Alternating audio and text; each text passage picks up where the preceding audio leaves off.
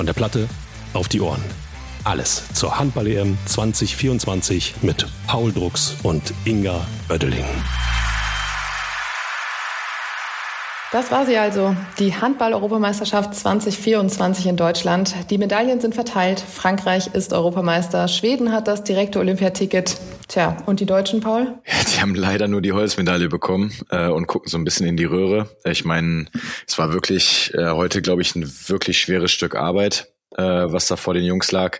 Und das hat man denen auch irgendwie so ein bisschen angesehen, vor allem in der ersten Halbzeit. Und äh, da war es dann auch wenig überraschend, äh, dass, dass wir uns sehr, sehr schwer tun und zum Schluss dann auch so ein bisschen den kürzeren ziehen gegen die Schweden.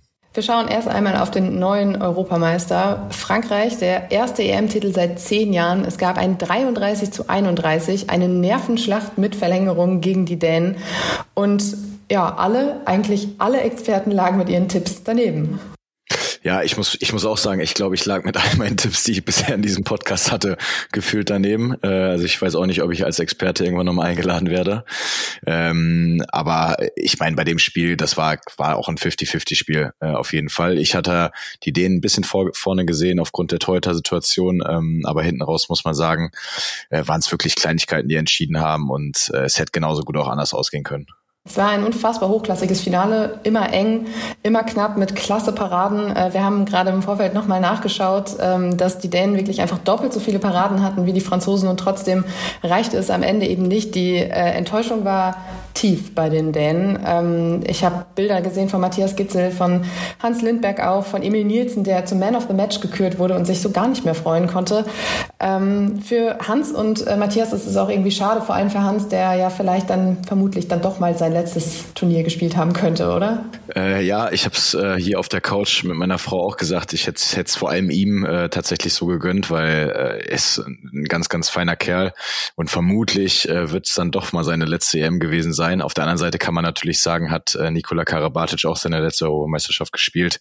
Äh, und er hat natürlich, äh, hat natürlich genauso irgendwie eine Medaille verdient, aber gerade für meine Teamkollegen hätte ich mich natürlich besonders gefreut. Es ist die Krönung für Nikola Karabatic, du hast es gesagt, seine letzte EM. Er wurde nach dem Spiel gefragt, wie es denn äh, mit dem anderen Titel aussieht, äh, den es dieses Jahr noch zu vergeben gibt, nämlich äh, der Olympiasieg.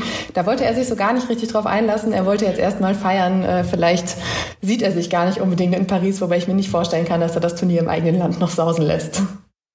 Das wird er auf jeden Fall spielen, aber ich kann, ich habe es auch gesehen, das Interview, äh, und ich kann ihn mehr als gut verstehen. Ich glaube, äh, nach so einer langen äh, Reise, die die Franzosen jetzt hatten, äh, nach so vielen harten Spielen, äh, will man jetzt einfach nur äh, mit den Jungs zusammensitzen, äh, ein, zwei Kaltgetränke genießen äh, und den Abend eigentlich gar nicht enden lassen. Er hat schon angekündigt, dass man Köln unsicher machen will und äh, das Kölsch floss schon in der Kabine.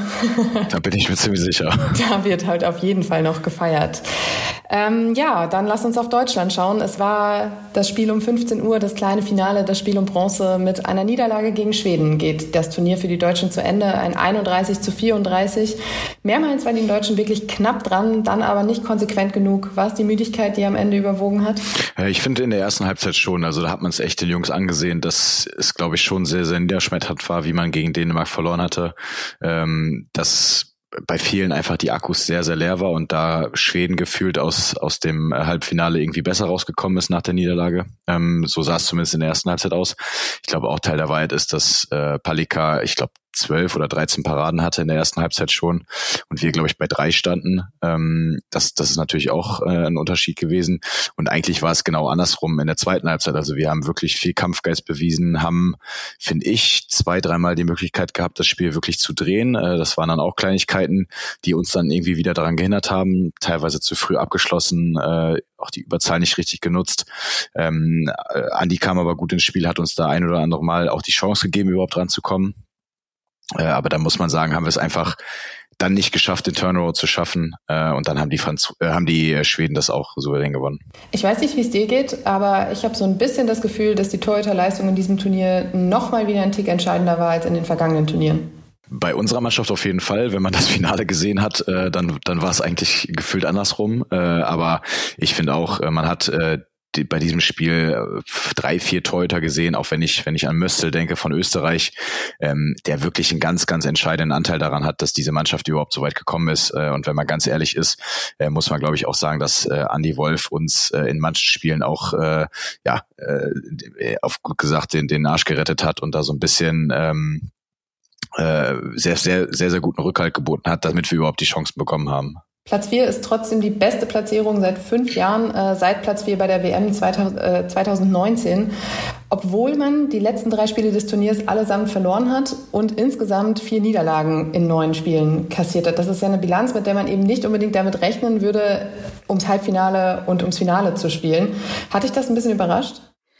Ja, ist schon ein bisschen paradox, wenn man im Endeffekt darüber nachdenkt. Ich meine, Platz vier ist wirklich eine super äh, Platzierung, auch wenn es jetzt nicht für eine Medaille gereicht hätte, äh, die natürlich dieses Turnier irgendwie nochmal abgeschlossen hätte, auch wenn es dann nicht die goldene gewesen wäre. Aber ich glaube, das wäre wirklich äh, auch nochmal äh, für die Außendarstellung natürlich äh, gigantisch gewesen. Äh, nichtsdestotrotz äh, ist es schon ein bisschen seltsam, wenn man darüber nachdenkt, dass man ähm, mit, mit vier Niederlagen dann doch auf dem vierten Platz steht. Ich glaube, das liegt einfach vor allem daran, dass es in der Hauptrundengruppe von Deutschland super viele Überraschungen gab und Mannschaften, die man vorher äh, deutlich besser eingeschätzt hätte, ähm, ja, dann doch, muss man sagen, enttäuscht haben. Die Kroaten zum Beispiel, die waren für mich eine der Enttäuschungen ja, wenn man sich das erste Spiel anguckt von den Kroaten gegen äh, Spanien, ich glaube, sie haben mit zehn oder elf Toren gewonnen äh, und haben wirklich äh, einen super guten Hamper gespielt, äh, ganz, ganz schön anzusehen. Äh, das hat sich in den anderen Spielen komplett gedreht. Da haben sie gefühlt mit angezogener Handbremse gespielt. Äh, dazu kommen noch die Spanier, die, die ja schon in der Vorrunde rausgeflogen sind. Das sind zwei Mannschaften, die man eigentlich ganz hoch im Tableau einge, ein, äh, eingewählt hätte. Äh, und dann auch so Mannschaften, ich hatte vor an die, an die Isländer sehr stark geglaubt, ähm, die finde ich von Anfang an nicht ihren Hamper gezeigt haben. Äh, das sind jetzt mal so drei Exemplare, die ich mir rausgepickt habe, die vielleicht so ein bisschen enttäuscht haben, neben ein paar Überraschungen, äh, positiven Überraschungen, die es natürlich auch gab. So wie Portugal oder eben die Österreicher, da reden wir gleich noch drüber. Ähm, mit der verpassten Bronzemedaille wurde eben auch das direkte Ticket nach Paris zu den Olympischen Spielen verpasst. Wir haben gestern schon drüber gesprochen, dass es das noch als ja Giveaway dazugeben würde. Ähm, äh, dafür müsste Deutschland nun über ein Qualifikationsturnier im März äh, das Ticket sichern. Äh, die, die, Austragung könnte in Deutschland sein. Deutschland hat sich darum beworben. Hannover wäre der Spielort. Ähm, und hoffentlich auch wieder mit dir, oder? Hoffentlich mit mir. Das liegt ja, glaube ich, nicht nur an mir, aber äh, auch, auch an mir. Ich muss mir erstmal wieder äh, in Fahrt kommen. Ähm, und ich glaube, dass äh, uns natürlich ein bisschen zugute kommt, dass die Europameisterschaft jetzt äh, in, der, in der Außendarstellung natürlich für Deutschland äh, wirklich sehr, sehr gut lief. Äh, und ich mir vorstellen könnte, dass so ein Qualifikationsturnier dann auch liebend gern nach Deutschland wiedergeholt wird. Bundestrainer Alfred Gislason hat als kleines Fazit dieser EM gesagt, dass man die Lücke zu den Top-Nationen ein wenig kleiner gemacht hat, als es vielleicht in den letzten Jahren war. Es fehlt aber eben auch noch was, um mit der Weltklasse mitzuhalten. Das ist in, vor allem an diesem Sonntag deutlich geworden. Er selbst hat signalisiert, dass er gern weitermachen würde mit der Mannschaft. Auch das steht ja so ein bisschen zur Debatte. Vertragsverlängerung, ja oder nein. Das wird sich alles in den kommenden Wochen entscheiden und äh, natürlich auch alles mit Blick auf die übernächste Weltmeisterschaft, die ja auch wieder in Deutschland stattfindet. Und er hat gesagt, er hat diese Mannschaft mit aufgebaut, er hat große Lust, mit dieser Mannschaft weiterzuarbeiten und ist sich sicher, dass diese Mannschaft eine große Zukunft vor sich hat. Wie sieht es bei dir aus?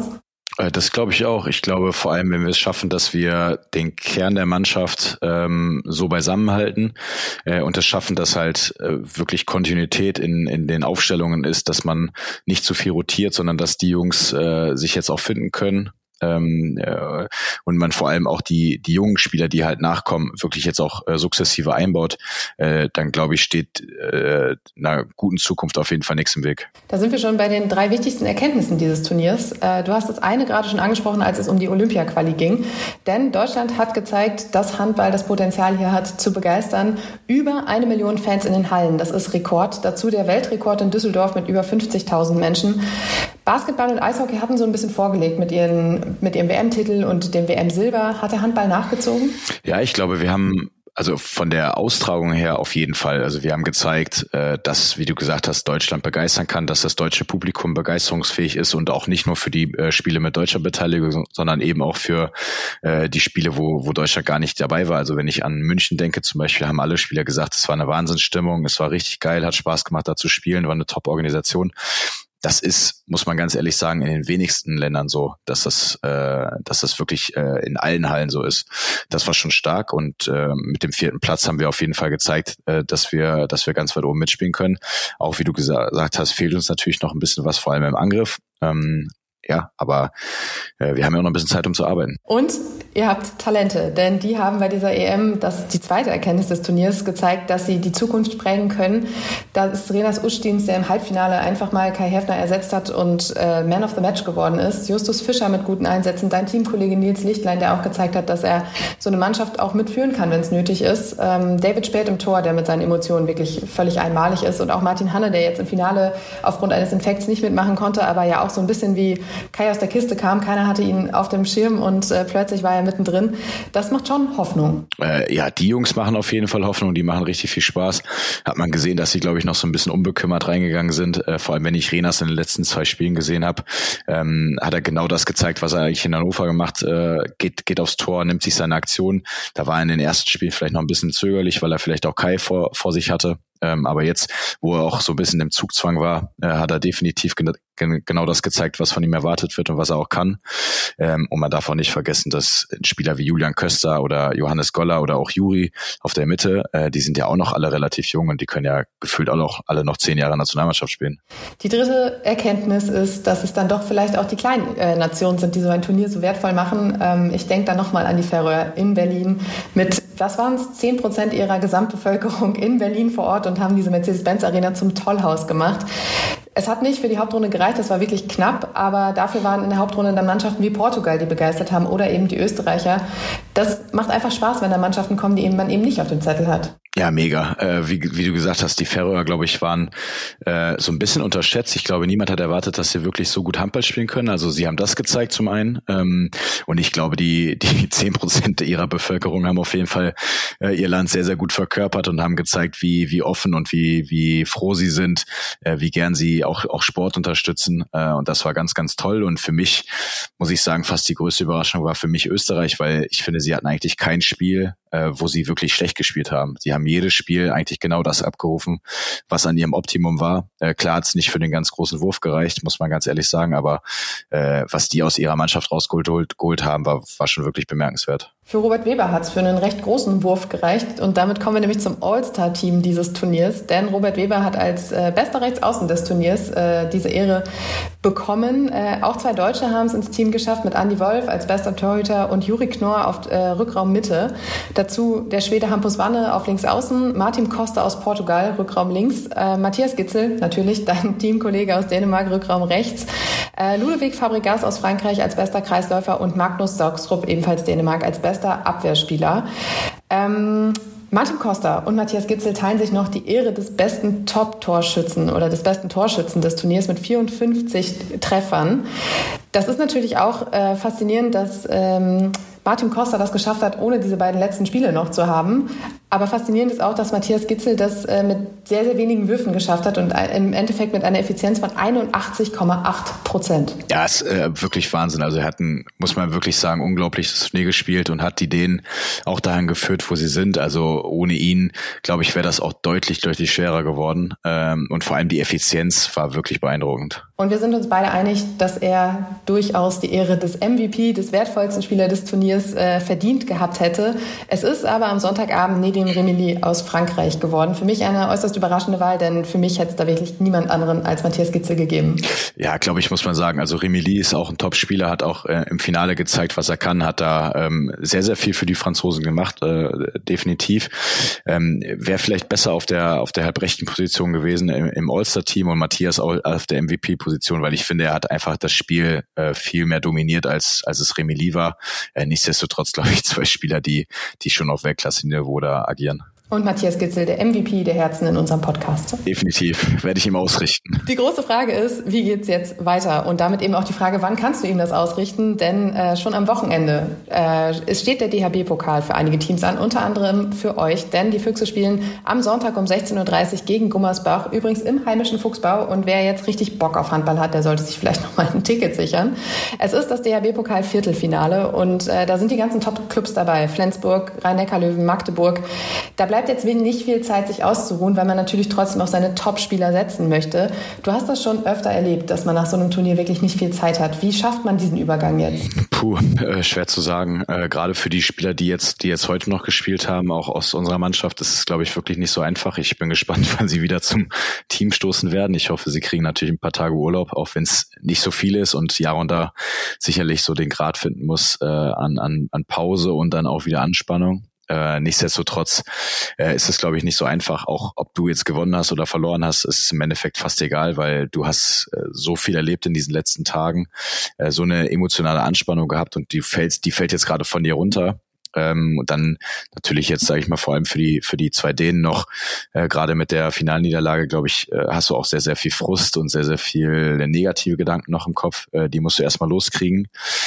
Auf der anderen Seite ist es natürlich auch eine schöne Chance, äh, so ein Spiel zu nutzen, um einfach wieder auf andere Gedanken zu kommen, äh, einen Tapetenwechsel zu haben. Ich hoffe, die, die freuen sich auf uns, auf, auf, auf uns Berliner. Ähm, und ich glaube, ich glaube, die sind auch alle äh, mittlerweile ja auch erfahren genug und wissen ganz genau, äh, wie schnell man sich wieder auf das, auf das äh, normale Bundesliga-Geschäft konzentrieren muss. Damit sind wir natürlich auch wieder bei der im Handball so beliebten Belastungsdiskussion angekommen. Würdest du dir manchmal eine längere Pause wünschen nach so einem Turnier, um die Akkus für die Rückrunde wieder aufzuladen? Ja, 100 Prozent. Ich glaube, darüber gibt es überhaupt keine Diskussion. Äh, ich weiß um die Diskussion, dass das super schwierig ist, äh, da eine Lösung zu finden. Ähm, aber eins ist klar, das ist auf jeden Fall nicht der Zustand, der optimal ist für die Spieler. Da sind wir uns, glaube ich, alle einig. Matthias Gitzel wird wahrscheinlich trotzdem alles geben, sobald er wieder im Füchse-Trikot auf der Matte steht oder auf der Platte steht, besser gesagt. Der ist ja unstoppable, würde ich sagen. Der kann gar nicht anders.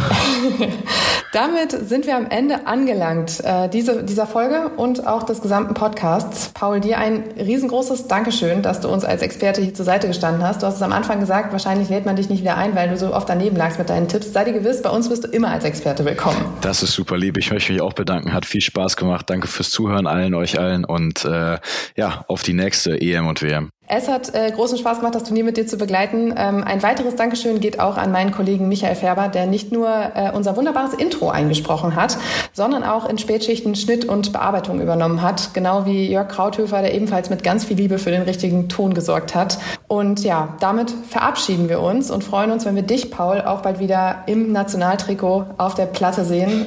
Auch wenn wir dich natürlich gerne wieder im Podcast begrüßen würden.